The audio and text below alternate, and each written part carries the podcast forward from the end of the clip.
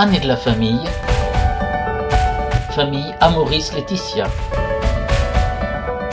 Une émission avec le père Michel Martin Prével et sœur Catherine Angela, tous deux membres de la communauté des béatitudes.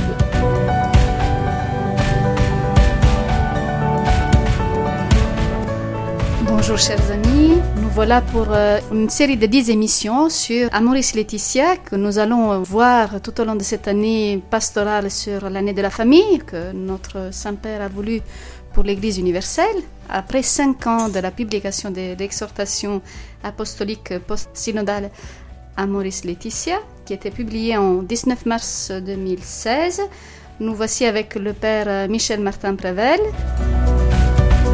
Eh bien oui, chers amis, voilà, vous êtes avec sœur Caterina Angela, sœur de la communauté des Béatitudes qui habite à Nouan-le-Fuselier. Elle a l'habitude des familles, elle s'occupe beaucoup de familles dans cette maison, en particulier le festival des familles qui a lieu tous les ans au mois d'août. Et puis elle s'occupe aussi de couple avec moi dans le parcours Toby Sarah. Moi-même, donc, qui suis un prêtre qui a été marié longtemps, qui est également grand-père avec des petits-enfants. Voilà pourquoi nous étions très intéressés par ce sujet que l'Église a décidé de reprendre, comme vous le savez, depuis la Saint-Joseph, le 19 mars de cette année. Parce que ce texte à Maurice Laetitia a déjà cinq ans, et il semble que ce texte n'ait pas donné en tout cas tout le fruit, toute la fécondité qu'en attendait et le pape et l'Église. De fait, euh, si vous vous souvenez de cette exhortation apostolique sortie le 19 mars 2016, donc ça fait maintenant cinq ans, cette exhortation soit a été mal reçue parce qu'on a pensé qu'elle devait résoudre euh, tous les problèmes de la famille, et en réalité elle a été mal comprise peut-être, en tout cas n'est-elle pas un peu aussi oubliée, ce qui est encore plus grave. Et le pape a demandé donc cette année de la famille, qui va durer jusqu'en juin 2022, euh, avec un grand rassemblement des familles à Rome. Et le pape sera bien sûr présent le 26 juin pour clôturer cette année qui s'appelle l'année de la famille Amoris Laetitia. Et donc voilà, nous voulons parler dans ces émissions, comme vous le disait Catherine Angela, nous voulons parler avec vous de tout ce que l'on peut retirer de ce texte euh, qui est très riche, qui est d'ailleurs très copieux, très long. Et c'est pour ça que nous allons en parler, le méditer avec vous, le commenter pour en tirer très certainement des choses qui concernent tout le monde. Ce que l'on peut dire, c'est que cette exhortation, elle est le fruit de deux synodes qui se sont passés en octobre 2014 et en octobre 2015. Et vous vous souvenez que ces synodes étaient très suivis par de nombreux journalistes parce que la grande question c'était est-ce que enfin on va s'occuper des divorcés et on va permettre aux divorcés remariés euh, de communier et d'être dans l'église? Toutes ces choses qui ont peut-être paralysé complètement euh, l'ensemble des problèmes de la famille qu'ont voulu traiter ces deux synodes.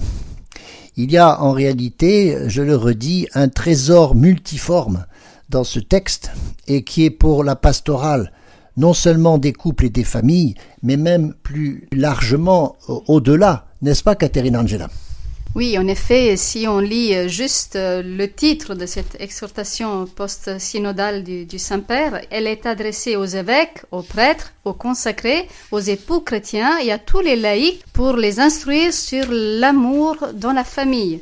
Donc à tous les fidèles, laïcs, sur l'amour dans la famille. Donc c'est très intéressant puisque le Saint-Père euh, insiste beaucoup sur ce don qui a été fait à l'Église du mariage, de l'amour euh, conjugal et, aussi de la famille. Donc ces deux dons qui sont vraiment donnés à l'Église, à tout le peuple chrétien. En revenant sur cette source fondamentale biblique, figure de l'alliance entre Dieu et son peuple euh, qui concerne tous, les fidèles, qui concernent euh, chacun de nous, tous les chrétiens. Et on n'a pas vu toute la richesse qui peut encore être exploitée de cette exhortation apostolique, donc qui peut encore nourrir et, alimenter euh, la vie, la pastorale euh, familiale.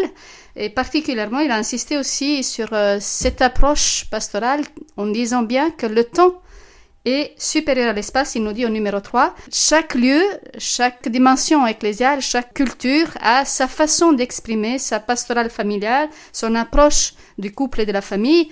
Mais ce qui est important, c'est de s'inscrire dans le temps. Cela ne demande pas des interventions qui viennent d'en haut, du magistère, mais que ce soit vraiment dans le vécu de ce que l'Église locale, autour de son évêque, pourra encore mûrir sur la pastorale euh, d'accompagnement des couples et des familles. Et oui, c'est un texte qui est d'abord de, facture pastorale. C'est pas du tout, et on lui a peut-être reproché d'ailleurs, ce n'était pas du tout un texte qui voulait ajouter et surtout pas modifier quoi que ce soit dans la doctrine de, de l'Église catholique à propos du couple et de la famille. Et donc c'est parce que justement il n'a pas du tout cette teneur qu'on a pu penser qu'on pouvait s'en passer, qu'il n'était pas en rivalité bien sûr avec d'autres textes, notamment Familiaris Consortio du Saint Pape Jean-Paul II, que finalement on a pu considérer que pour certains c'était un texte qui servait à rien, et pour d'autres, au contraire, c'était un texte qui bousculait la façon de faire que l'Église avait l'habitude de vivre avec des couples et des familles. Et c'est donc pas tant le problème de la doctrine, encore une fois, puisque le pape lui-même dit dans ce texte qu'il n'a pas du tout la prétention de changer quoi que ce soit à la tradition, à ce que l'Église a enseigné au long des siècles, ce qu'elle a découvert aussi de la beauté du mariage et de la famille, de tout ce que l'Église a construit autour du sacrement du mariage, de tout ce qu'elle a aussi développé surtout dans ces dernières décennies à propos de la culture de la vie, la défense de la vie, de la génération, et tous ces débats, voyez, qui sont tout à fait de notre époque, autour de la bioéthique, les évolutions aussi de notre société qui avaient bien été compris par le pape Jean-Paul II, mais pas du tout au niveau où elles sont devenues. Et nous sommes quand même 50 euh, ans presque après le pape Jean-Paul II pour penser que de fait il fallait reprendre tous ces problèmes, ces questions qui intéressent l'interface entre la famille et le monde. Toutes ces questions ont beaucoup trop évolué dans ces derniers temps pour que l'Église ne s'occupe pas très précisément de cette question de la famille. Donc ces synodes ont largement été des lieux de discussion, de reprise de toutes ces questions-là. Nous allons les développer au cours de ces émissions, justement pour bien comprendre tous les enjeux qui sont encore une fois très nombreux et très complexes autour de la famille. Et donc ces enjeux-là ne se résument pas, je, on revient un peu là-dessus, ne se résument pas simplement à la question des familles blessées, et c'est pourtant un axe important de ce texte, mais il n'y a pas d'abord que des solutions toutes faites d'ordre moral, d'ordre normatif, pour dire que des situations irrégulières euh, doivent être résolues maintenant d'une autre façon. C'est pas du tout, du tout l'esprit de ce texte. C'est donc un esprit de, de trouver une autre façon d'aborder les familles. De pas venir avec quelque chose qui est tout fait, comme quelque chose qui vient d'en haut, mais de partir de ce que vivent les familles elles-mêmes pour que, avec elles, dans un, véritable travail d'accompagnement, et ce mot d'accompagnement est très important dans ce texte, d'accompagner des familles parce que nous sommes tous en chemin, c'est un travail de, cheminement pour que bien sûr tous soient appelés à la sainteté. Euh, je voudrais relever que euh, cette exhortation, elle a été publiée pendant l'année euh, jubilaire de la miséricorde.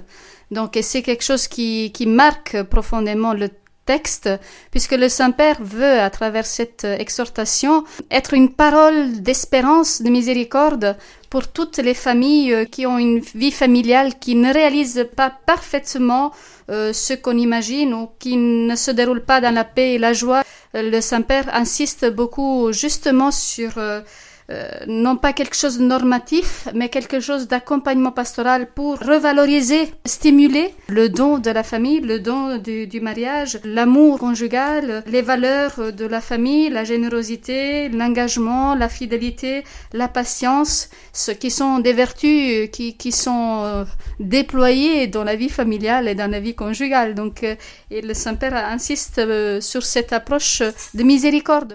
Oui, de fait, c'est pour ça que le pape a bien pris le temps de faire cette consultation de, de l'ensemble de l'Église. Alors c'est ce que fait normalement un synode. Et encore une fois, il a fait deux synodes parce qu'un seul ne suffisait pas.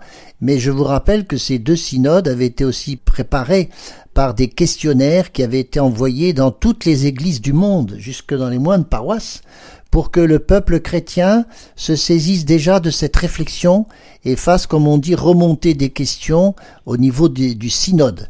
Donc il y a cette longue préparation qui veut montrer que le pape a voulu être d'abord à l'écoute du peuple chrétien, à l'écoute du monde, dans cette mentalité justement qu'a ouvert le Concile Vatican II, d'être là non pas pour apporter simplement une parole de vérité, mais pour que cette parole de vérité puisse aussi s'incarner. Alors c'est un texte d'une profonde incarnation. C'est pour ça qu'on le redit encore une fois, cette exhortation apostolique n'est pas doctrinale, elle est essentiellement pastorale. Et moi j'étais très émerveillé que l'on ait avec ce texte qui est très long, un texte qui, pour la première fois, traite de pastoral d'une façon magistérielle. C'est-à-dire la pastorale, c'est pas seulement donné, euh, confié à des évêques et des prêtres, mais c'est pensé d'une façon magistérielle pour qu'il y ait une pastorale qui puisse changer sur l'ensemble de l'Église, que ce ne soit pas en tout cas quelque chose qui se passe dans certains pays sans que ça se passe dans d'autres, et parce que c'est une question universelle. C'est la famille qui est en, en difficulté dans toutes les cultures. C'est pas simplement l'Occident. Et donc c'est vraiment un travail de découverte, de, de mise en forme, de ce que peuvent être les vrais problèmes pastoraux de l'Église à partir des innombrables sujets qui se déroulent tout au long de ce texte sur euh, l'ensemble de ce qu'on appelle la famille.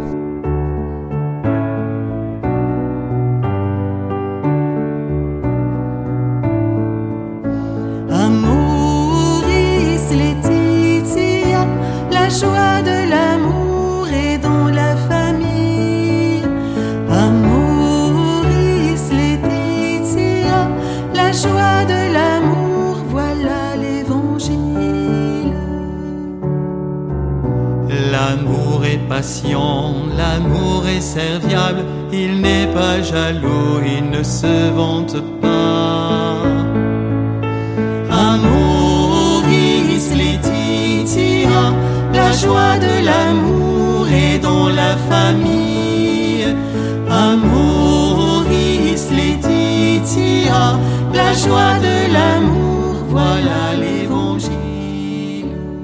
Après cette pause, nous reprenons avec cette année de la famille qui a commencé et qui va euh, saisir toute l'Église jusqu'à juin 2022. Donc c'est travail que nous devons faire en tant que euh, membre de cette Église qui euh, prend beaucoup plus à bras le corps un enjeu d'évangélisation, de mission, pas simplement de la famille, mais par la famille pour le monde, le monde entier. Le pape s'est rendu compte qu'on n'avait pas pris euh, tout à fait le train en marche. Voilà. Mais ce train-là, c'est pas un train qui est réservé à certains ou pour certains. Ce n'est pas quelque chose de particulier aux familles. C'est parce que ça rejoint l'ensemble de l'Église. C'est pour ça que ce texte peut être justement lu par tout le monde, comme vous l'a bien redit Caterina Angela.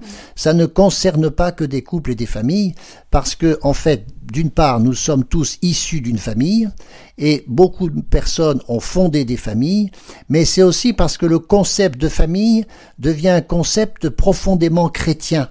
Dans un monde où l'individualisme est devenu très important, dans ce monde où aussi le relativisme, où on ne sait plus très bien ce que ça veut dire faire un couple.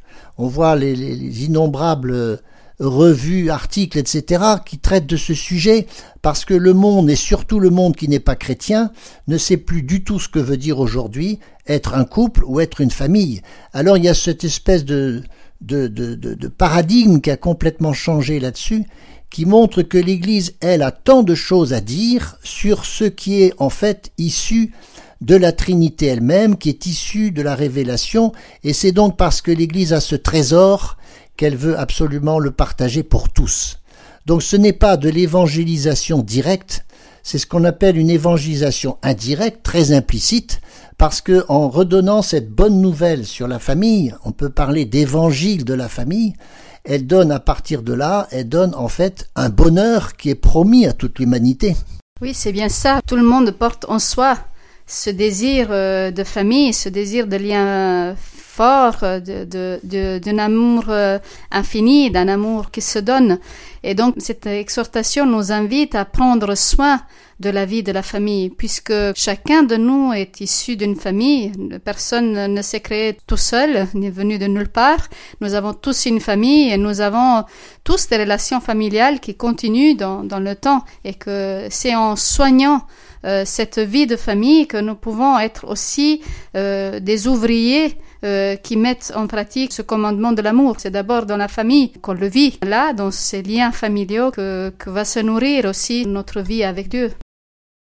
Alors, si vous voulez, Catena Angela, on pourrait évoquer d'une façon plus historique comment se fait-il que cette question du couple et de la famille semble être des questions assez récentes dans l'histoire de l'Église.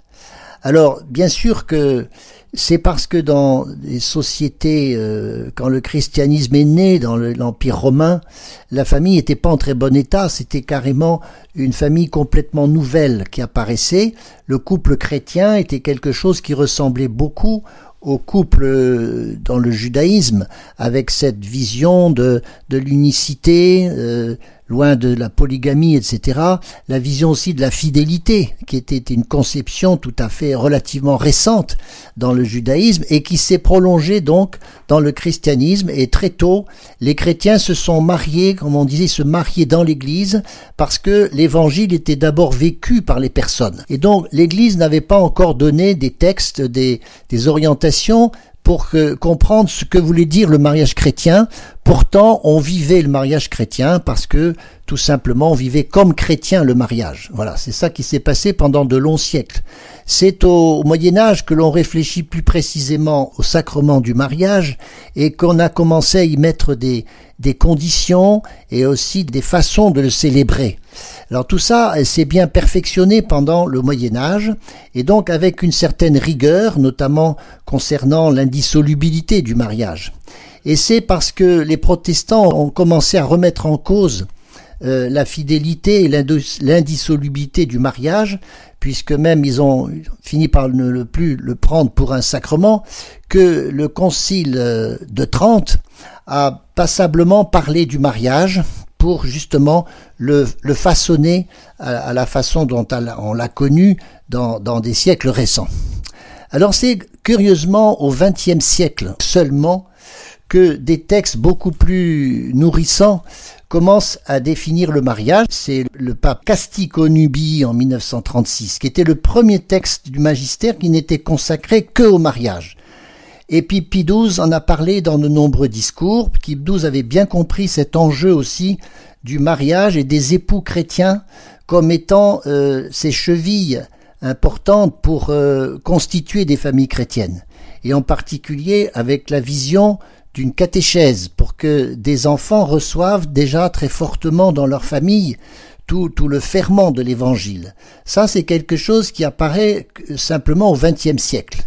Et c'est notre pape Jean-Paul II, qui est le pape qu'on a dit de la famille, qui lui a théorisé encore plus l'amour chrétien comme euh, véritablement la, la vitrine de ce qu'est l'amour de Dieu et comment, avec Familiaris Consortio, on a un texte magnifique qui parle de tout cet enjeu du couple chrétien et de ce qu'est une famille chrétienne.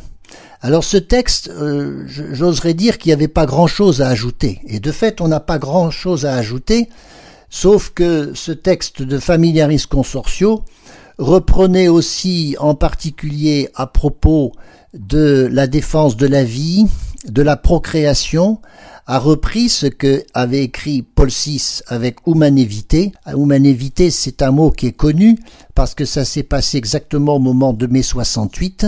C'était un moment terrible et c'était surtout pas le bon moment pour qu'on le comprenne très bien.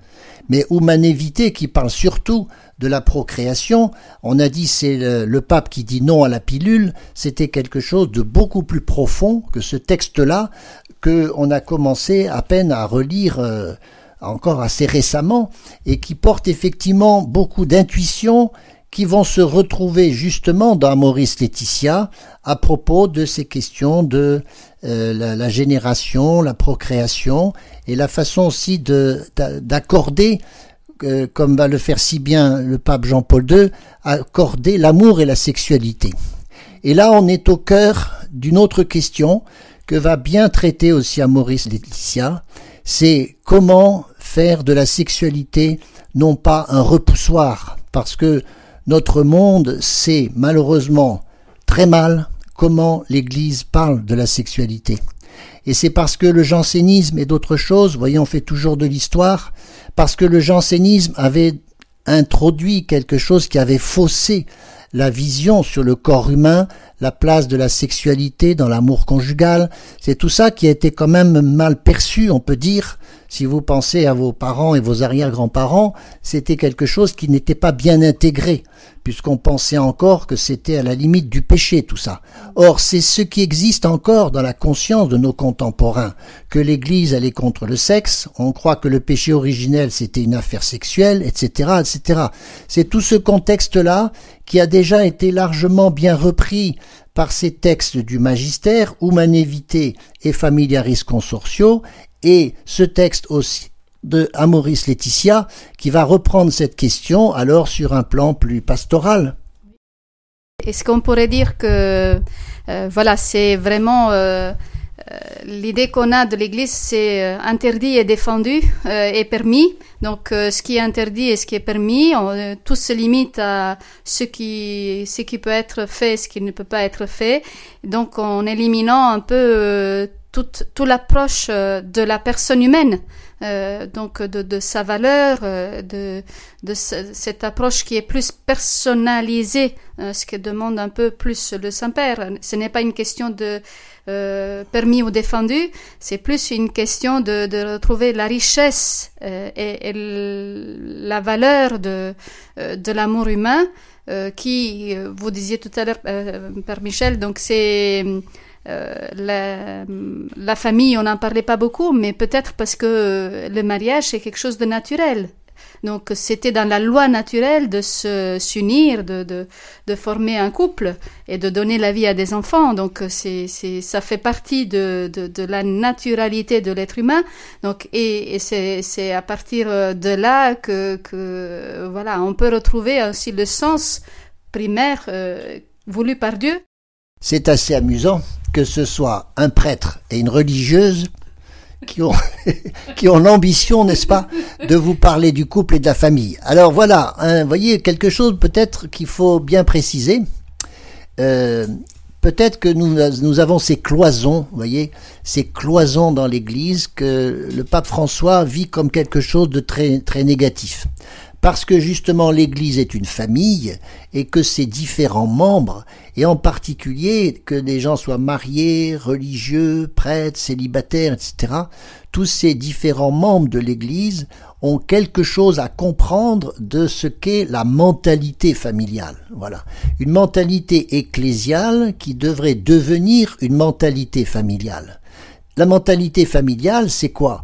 Jean-Paul II disait que c'est la communion des personnes. L'Église est une communion de personnes. Et c'est exactement aussi ce que vit une famille. Communion de personnes où les personnes ne sont pas identifiées de la même façon. Les institutions humaines ont tendance à mettre les gens sur le même plan. Alors que l'Église veut surtout euh, respecter la diversité des personnes parce qu'il y a des diversités de culture, des diversités d'âge, des diversités aussi d'état de vie. Et c'est tout ça qui fait des membres divers et pourtant qui peuvent vivre en communion. Et l'Église, ce n'est pas autre chose, c'est pas d'abord une institution avec une loi qui doit s'appliquer pour tout le monde. Ça, c'est une vision qui est trop humaine.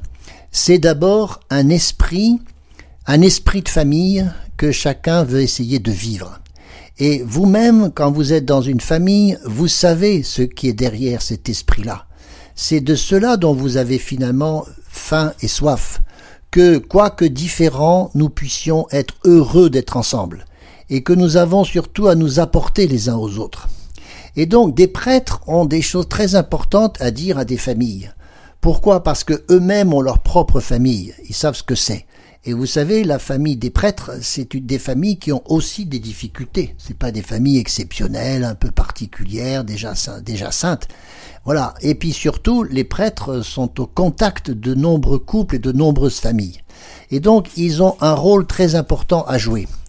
Une religieuse, c'est quelqu'un qui fait le choix un peu particulier, mais peut-être que vous allez le préciser, ça Caterina Angela, qui fait le choix de vivre aussi une relation sponsale, comme on dit, une relation de, avec l'autre, l'autre qui s'appelle le Christ. Et, ça a un lien avec aussi le, la relation que j'ai avec un autre qui s'appelle un frère, une sœur. Donc nous sommes tous embarqués dans cette aventure de l'amour, c'est pour ça que cette, exhortation s'appelle Amoris Laetitia, c'est-à-dire une sorte d'amour de la joie, ou la joie de vivre de l'amour. Et donc ça, c'est une sorte de, feuille de route pour tous les chrétiens.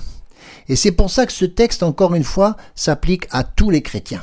Et donc non, nous sommes là nous ne sommes pas dans le mariage actuellement, mais nous avons des familles. Nous habitons dans une famille qui s'appelle une communauté, communauté religieuse. En l'occurrence, c'est la communauté des béatitudes, bien connue.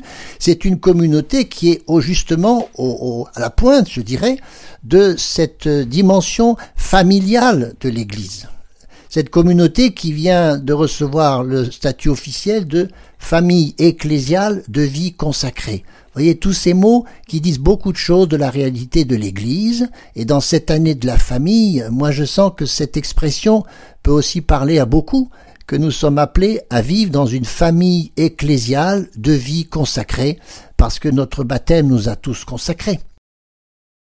Le Père Michel disait tout à l'heure que ça peut paraître prétentieux qu'un prêtre et une, bonne sœur parlent d'Amoris Laetitia, de l'amour dans le couple, mais je peux, je voulais juste ajouter que moi j'ai toujours euh, été édifiée et ça m'a porté de voir euh, des couples se donner au Seigneur, se donner l'un à l'autre, et c'est la spécificité aussi de notre communauté d'accueillir euh, des familles. Donc dans, dans, notre communauté, dans notre vie commune, dans notre spiritualité. Donc de voir ce don de la famille fortifie mon appel personnel aussi. Donc et, comme disait aussi très bien le Père Michel, bah, chacun de nous a sa propre famille, donc euh, tout ce qui est dit euh, pour les familles nous concerne. Et, c'est les crises et les difficultés et les grâces qui peuvent traverser les familles dans le monde qui, ne sont pas avec nous. Donc, euh, bah, nous, on les, on, les vit par, par ricochet, par la vie de nos familles elles-mêmes. Donc, on porte aussi ce souci-là. Donc, ce n'est pas euh, ce n'est pas quelque chose qui nous est étranger. Bien sûr, on ne pourra pas parler peut-être plus en détail de l'amour conjugal ou quoique le Père Michel l'a bien connu quand il était marié. Voilà, mais pas moi pour ma part, mais, mais quand même, on peut en voir le reflet dans, dans, ce qu'on peut percevoir, dans ce qu'on peut vivre aussi de sa, dans sa relation à Dieu. Pour revenir à, à la nature de cette exhortation apostolique, il y a de fait euh, une sorte de, climat, d'un changement de regard qu'il faut porter sur ce qu'est le, trésor de l'Évangile et qui a cette, euh, cette réserve immense qui s'appelle les familles et dans laquelle justement l'Évangile ne peut pas simplement être gardé pour elle-même, mais parce que les familles sont appelées aussi à être missionnaires, parce qu'un petit homme, ça naît dans une famille, et que qu'on le veuille ou non, euh, on n'est plus à l'époque où on disait que les enfants devaient faire euh, leur religion plus tard, ils, feraient leur choix. Ça, c'est quelque chose qui n'existe plus. Maintenant, on comprend que la famille marque profondément les personnes, au contraire. Et parce que les, êtres humains euh, grandissent dans une famille, en fait, le plan de Dieu est bien fait. Ils reçoivent dans cette famille tout ce qui va constituer ensuite leur vie d'adulte. Alors les psychologues nous ont largement renseigné là-dessus pour nous montrer comment les blessures même dans les familles peuvent influencer ensuite euh, l'équilibre des personnes quand elles sont adultes. Donc c'est une, une, urgence que parce que la famille aujourd'hui ne fonctionne plus toujours de façon très harmonieuse, que on n'est pas simplement là pour soigner des familles, mais c'est parce que derrière il y a tout le tout le salut des hommes. Et donc l'Église est porteuse de cette vision d'un évangile qui vient au secours du bonheur des gens et certainement pas pour leur dire avec des lois très carrées la façon de gagner le ciel. Mais c'est déjà dans ce monde que peut se construire ce royaume qui a à voir avec ce qui se passe dans une famille. Parce que euh, le royaume de Dieu, c'est déjà une famille. Chaque famille est déjà une petite église. Alors voilà une expression qu'on aura encore à commenter parce qu'elle est de plus en plus commentée. C'est une expression ancienne, elle remonte à Saint Jean Chrysostome, c'est quand même un père du 5e siècle, mais cette expression-là a été largement reprise par le pape Jean-Paul II et actuellement aussi par le pape François pour comprendre que la famille réalise en elle-même, parents et enfants, tout ce qu'est la grande Église. Et finalement, l'Église, c'est comme une famille de familles.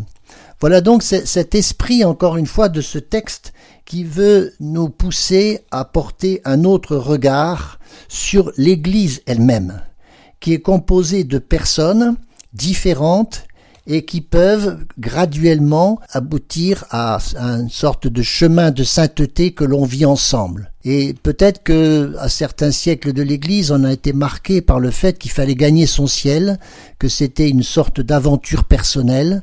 Ça s'est vu dans le fait qu'on a beaucoup canonisé de gens qui étaient seuls, finalement, alors que on découvre qu'on peut aussi canoniser des couples. Ça a été le cas euh, de plusieurs couples qui ont été canonisés par l'Église. Pourquoi pas un jour canoniser des familles ou des communautés? En tout cas, que la sainteté, c'est aussi une aventure euh, communautaire et que ça ne peut pas rester seulement une aventure personnelle. D'ailleurs, on sait bien qu'Aterina Angela, dans une communauté, on est là pour se sanctifier, mais on ne le fait pas seul. Voilà. Alors elle, elle est chargée de me sanctifier, moi je suis chargé de la sanctifier.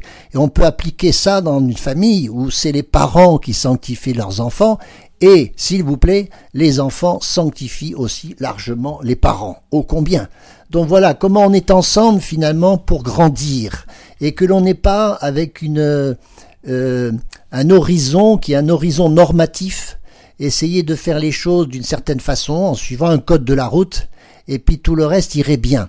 Eh ben c'est pas du tout comme ça qu'on s'aperçoit que l'humanité a été construite.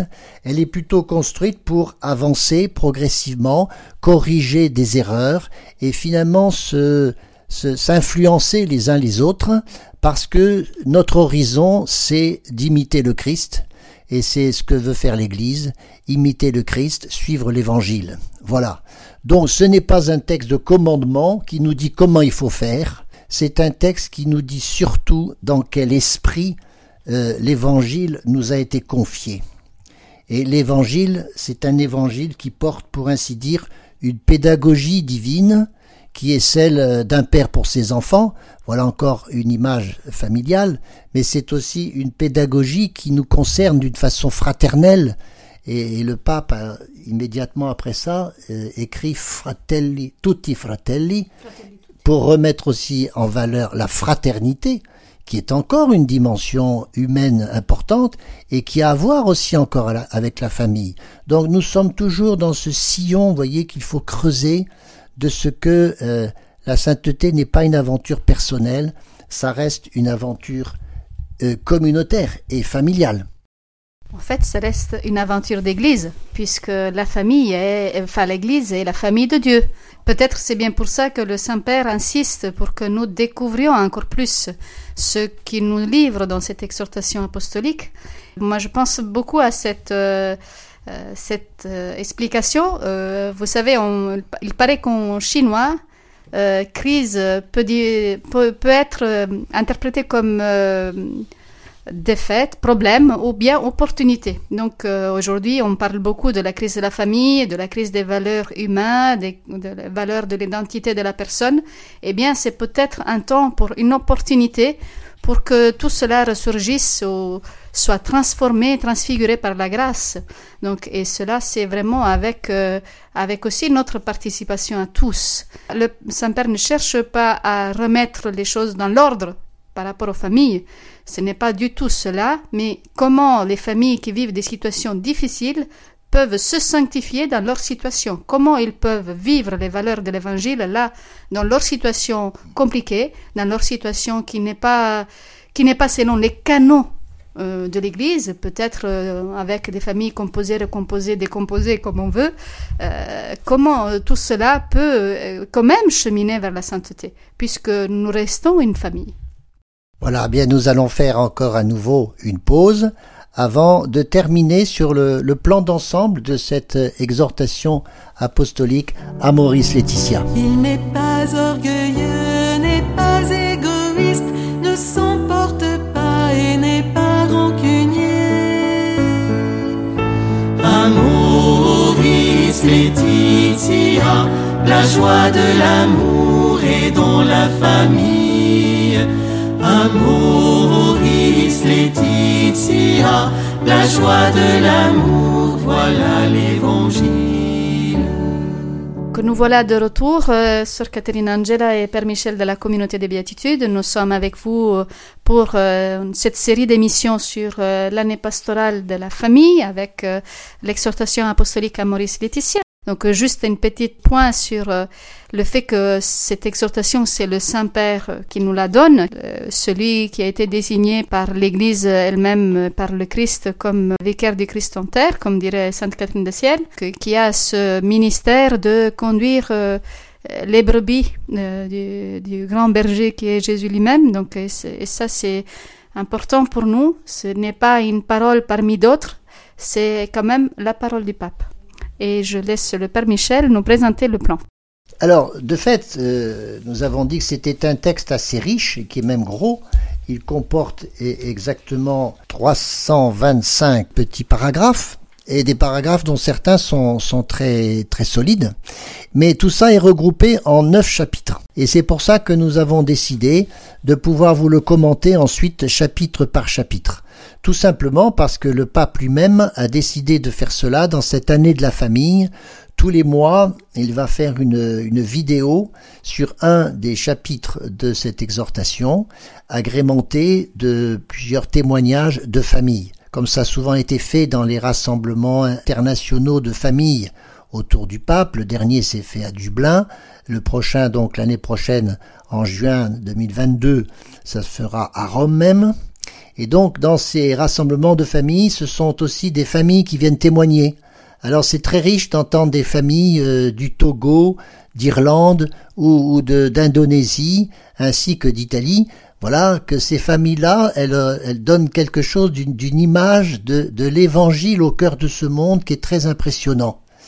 Et donc, euh, le pape va donc faire ces vidéos agrémentées de témoignages de famille. Voilà pourquoi nous allons, à notre petit niveau, bien sûr, euh, bien humblement, essayer aussi de faire cela, de reprendre les chapitres les uns après les autres. Nous commençons par le premier chapitre, à regarder ce qui est dit de la famille dans la parole de Dieu. Voilà, ça, évidemment, c'est tout à fait une bonne chose. Pour ne pas avoir, voyez, des thèses un peu abstraites, mais vraiment en repartant de ce que l'inventeur de la famille peut nous dire, parce que c'est dans la parole de Dieu que nous trouvons beaucoup de choses. Et puis, le deuxième regard, c'est ce qu'on appelle non plus le livre de la parole, mais le livre de la vie, c'est regarder aujourd'hui, au chapitre 2, ce que sont les circonstances actuelles que vivent les familles, et les familles dans toutes leurs dimensions. Ce sont ces familles qui sont des migrants, des familles où on a à se confronter à des économies euh, très variées, toutes les questions autour de la procréation, euh, le manque des logements, et puis un, changement important qui s'est fait sur quelques décennies dans euh, les conditions sociologiques et sociales que vivent ces familles. Donc c'est le regard sur ce que vit la famille concrètement aujourd'hui. Et le troisième chapitre va faire un aperçu des enseignements principaux sur le mariage et la famille. Après avoir fait cette sorte euh, d'examen d'état des lieux dans ces trois premiers chapitres, le pape va complètement changer de tonalité pour faire au chapitre 4 euh, un véritable commentaire de ce qu'est l'amour. Moi personnellement, je sens aussi depuis longtemps que l'amour n'est plus enseigné sur ce qu'il est réellement. Il y a une sorte, euh, j'ose dire, d'hérésie sur l'amour qui s'appelle le romantisme, vous voyez, qui nous est présenté dans les loisirs, les, les films, les romans, etc., qui ne correspond pas du tout ni à l'amour réellement vécu, ni à l'amour idéal que l'on voudrait vivre, qui est un amour qui fait du bien à tout le monde. Et donc cette sorte de torsion qui s'est fait sur la, découverte de l'amour, ça date grosso modo de deux siècles, a profondément changé la façon dont on s'engage dans l'amour conjugal ou dans l'amour familial. Et donc le pape fait cette euh, réflexion de très haut en, commentant l'hymne à la charité, bien connu de tous ceux qui choisissent ce texte le jour de leur mariage, l'hymne à la charité qui en quinze affirmations euh, disent très précisément ce qu'est l'amour. C'est du Saint Paul. Et pourtant, Saint Paul, je crois, c'est vraiment un docteur de l'amour parce qu'avec cet hymne à la charité, il a résumé, et le pape ne fait que commenter cet hymne à la charité, il résume très bien ce qu'est l'amour chrétien, l'amour, celui qui est un amour de don, un amour qui fait du bien à tout le monde. Et c'est cet amour-là qui doit être vécu ensuite dans le couple et dans la famille. Ça, c'est donc le chapitre 4. Et c'est un chapitre qui est fait pour tous les chrétiens, encore une fois. Le chapitre 5, c'est la suite de ce qu'est l'amour conjugal, qui s'appelle la famille, qui s'appelle l'engendrement, qui s'appelle la fécondité, qui s'appelle aussi l'éducation des enfants. C'est donc cette perspective, cette, extraordinaire, euh, euh, cette extraordinaire mission qui est donnée à un couple d'être coopérateur de la vie et de pouvoir engendrer la vie. Et là, aujourd'hui, c'est multiples, multiples sont les problèmes qui sont venus s'ajouter à toutes ces questions-là. Déjà, avec Jean-Paul II, Donum Vitae et d'autres textes, l'Église avait porté son attention sur ces difficultés, mais on peut dire qu'elles sont plutôt en train de devenir plus compliquées aujourd'hui. Alors, c'est toutes ces questions-là qui sont traitées dans le chapitre 5. Ensuite, on va redescendre dans quelque chose de plus concret encore, un chapitre 6 un chapitre 6 qui va viser cette fois-ci l'éducation des enfants. L'éducation des enfants et tout ce qui est aussi dans les différentes euh, étapes de la vie d'une famille, en commençant par la préparation au mariage et puis l'accompagnement des premières années de la vie conjugale. Parce que là, il y a une sorte de chaînon manquant, un manque assez impressionnant de ce que l'Église a très peu accompagné les couples, en tout cas aux jeunes années, euh, et donc euh, simplement donner le sacrement et, se soucier de préparer des gens au sacrement, c'était déjà important, et ça ne se fait pas finalement que depuis pas très longtemps. Par contre, ce qui se passe après le mariage, là, il y a un programme dans Amoris Laetitia qui est un véritable programme de bataille pour justement venir en aide à tous les couples euh, parce qu'ils sont mariés et que justement c'est là qu'ils ont des difficultés dans lesquelles ils doivent être euh, aidés. Donc ce chapitre est très important parce que là on est au cœur de l'exhortation très certainement et nous avons là beaucoup beaucoup de réflexions concernant toutes ces différentes étapes. Et puis après le chapitre 7. Le chapitre 7 qui va parler plutôt des situations plus complexes et des situations qui sont aujourd'hui nombreuses, de familles que le pape ose dire imparfaites, mais aussi en voie de perfection. Et donc ce sont ces familles qui connaissent soit les familles monoparentales, soit les familles qui sont euh, avec des mélanges de culture, de religion, euh, toutes ces familles qui, ne, ne se retrouvent pas dans un modèle qu'on va dire classique. Alors le pape n'aime pas l'expression famille irrégulière, Pourtant, euh, c'est ce que l'on appelait autrefois des familles régulières parce que justement, elles étaient comme euh, à côté euh, de, la règle ou de l'habitude que l'on constatait dans les familles, surtout en Europe. Et, donc parce que ces familles aujourd'hui en Europe deviennent, comme on dit, plurielles, qu'il y a des familles au pluriel, ce texte, ce chapitre particulièrement, le chapitre 7, est très important pour pouvoir effectivement envisager euh, comment euh, l'Évangile peut rejoindre aussi ces personnes-là. Et en particulier, bien sûr, entre autres pour les séparés ou les divorcés dans les différentes situations où ils se trouvent, euh, avec trois verbes qui sont très importants, accompagner, discerner et intégrer la fragilité. Donc ce n'est que ce chapitre 8 qui est effectivement celui sur lequel on se sont portés beaucoup d'attention et les journalistes n'ont fait que ça pratiquement. Et de fait, c'est un chapitre aussi qu'il faut bien comprendre. On en, prendra aussi le temps. Et puis enfin, on peut finir bien sûr avec le dernier qui est pas le moindre, le chapitre 9 qui est consacré à la spiritualité conjugale et familiale, où il y a là aussi des choses assez neuves, et c'est intéressant de repartir vers le haut, si je puis dire, pour comprendre que nous sommes tous appelés à un devenir, que euh, voyez les questions de comment faire la prière en famille, euh, quelle spiritualité, sur quelle spirit vie, la vie familiale, une spiritualité de l'attention, de la consolation, de l'encouragement. Quels sont les rapports que nous entretenons avec les personnes âgées, avec les handicapés? Comment mettre effectivement en, œuvre l'évangile qui nous parle finalement que de cela, que de fragilité et non pas d'abord de notre force? Voilà. Eh bien, chers amis, nous avons un gros travail sur la planche, on peut dire ça, Caterina Angela. On a l'intention de, avec vous, de travailler ce texte. On va s'en occuper, on va le détailler, on va le, le commenter. Et bien sûr qu'on serait très heureux que vous puissiez réagir à tout cela. N'hésitez pas à écrire à Radio Espérance pour vous, nous faire part de toutes vos remarques, que de, en particulier peut-être de ce que vous aimeriez traiter. Nous sommes très attentifs à ce que vous pouvez nous dire à ce sujet. Voilà, chers amis, je vous dis au revoir et au mois prochain. Au revoir à tout le monde.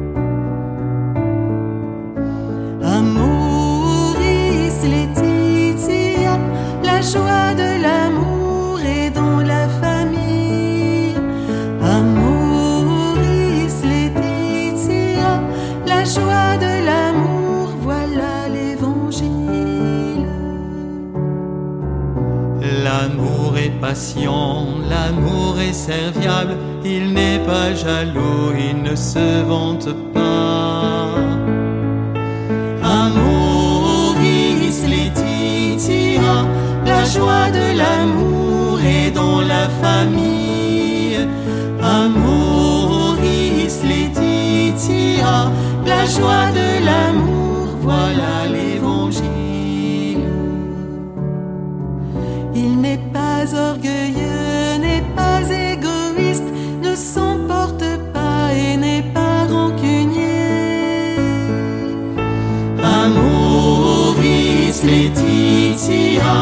La joie de l'amour est dans la famille.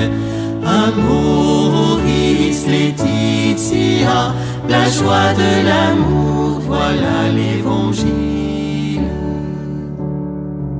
Il ne se réjouit pas de l'injustice, mais trouve sa joie dans la vérité. Amoris Laetitia, la joie de l'amour est dans la famille. Amoris Laetitia, la joie de l'amour, voilà l'évangile. L'amour supporte tout, fait confiance en tout, il espère tout, il endure tout. Amoris Laetitia, la joie de l'amour est dans la famille. Amoris Laetitia, la joie de l'amour, voilà l'évangile. Foi, espérance et amour demeurent aujourd'hui. L'amour est plus grand, il est éternel. Amoris Laetitia, la joie de l'amour est dans la famille. Amoris Laetitia, la joie de l'amour, voilà l'évangile.